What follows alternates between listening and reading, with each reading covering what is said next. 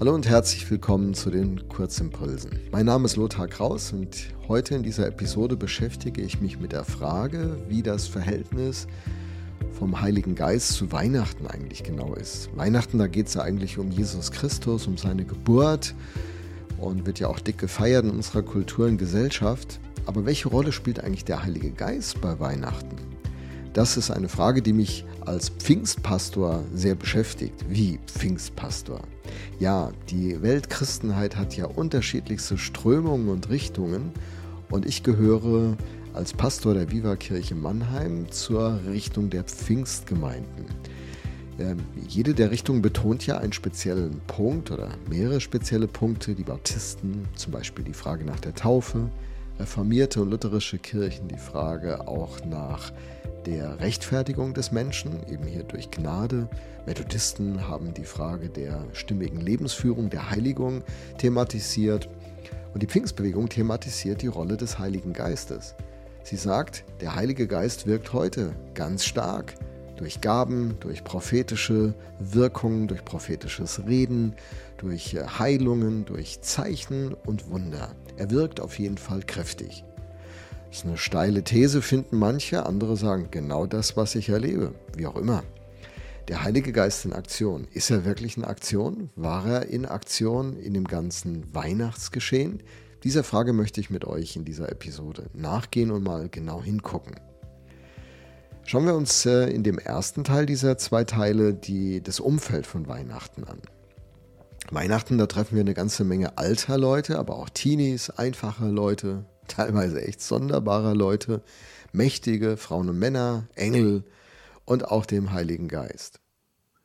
Alte Leute, das waren Elisabeth und Zacharias, mit denen beginnt ja irgendwie die Geschichte. Das sind Eltern, die Eltern von Johannes dem Täufer, wobei die waren ja keine Eltern. Sie waren hochbetagt, sagt die Luther-Übersetzung, aber der Urtext spricht nur davon, dass sie in ihren Tagen vorgerückt waren. Also sie mögen nicht so hochbetagt oder äh, ewig alt gewesen sein, aber nicht mehr in der Lage, Kinder zu bekommen. Alte Leute. Hannah, Hannah, die ist 84 Jahre, da wird es einem auch gesagt, die spielt ja auch eine Rolle. Sie ist eine Prophetin. Interessant, ne? Prophetin, 84, auch nicht mehr ganz jung. Simeon ist ein anderer Kerl, auch ein bisschen schon älter.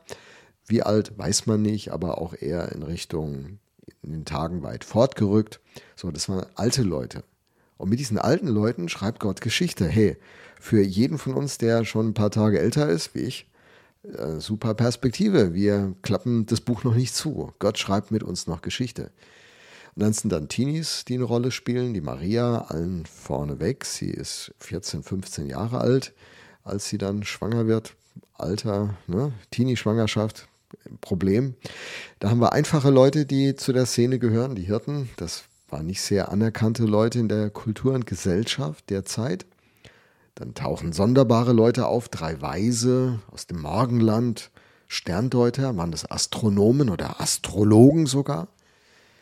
Dann Mächtige, Herodes, der sich ein bisschen ja, sehr daneben benimmt, ausfällig wird dann sind Frauen und Männer gleichermaßen von Gott in Aktion gesetzt. Also nicht nur Männer, wie das in der Kultur üblich war. Frauen galten ja nichts vor Gericht, ihre Aussagen galten nichts.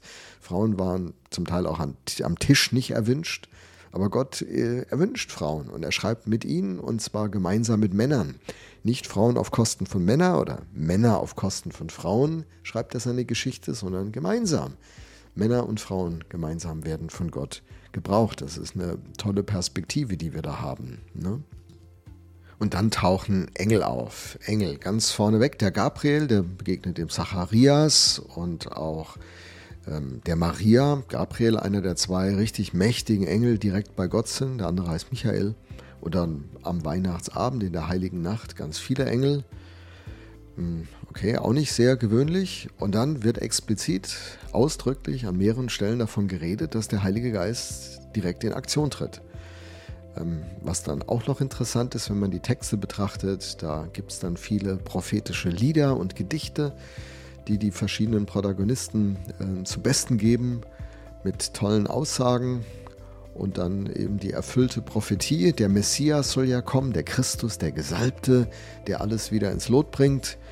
und der Soter, der Retter, der Befreier oder auch Heiland, würde in Szene treten. Das sind die Protagonisten. Und wenn man alleine diese Personen betrachtet, die da eine Rolle spielen im Weihnachtsgeschehen, sieht man schon ganz viel Übernatürliches. Ganz viel Übernatürliches. Und da passiert auch ganz viel Übernatürliches. Wir zoomen gleich rein, wie das mit dem Heiligen Geist dann speziell ist, welche Rolle er da wahrnimmt. Und das machen wir dann im zweiten Teil. Also, wenn du willst, bis gleich.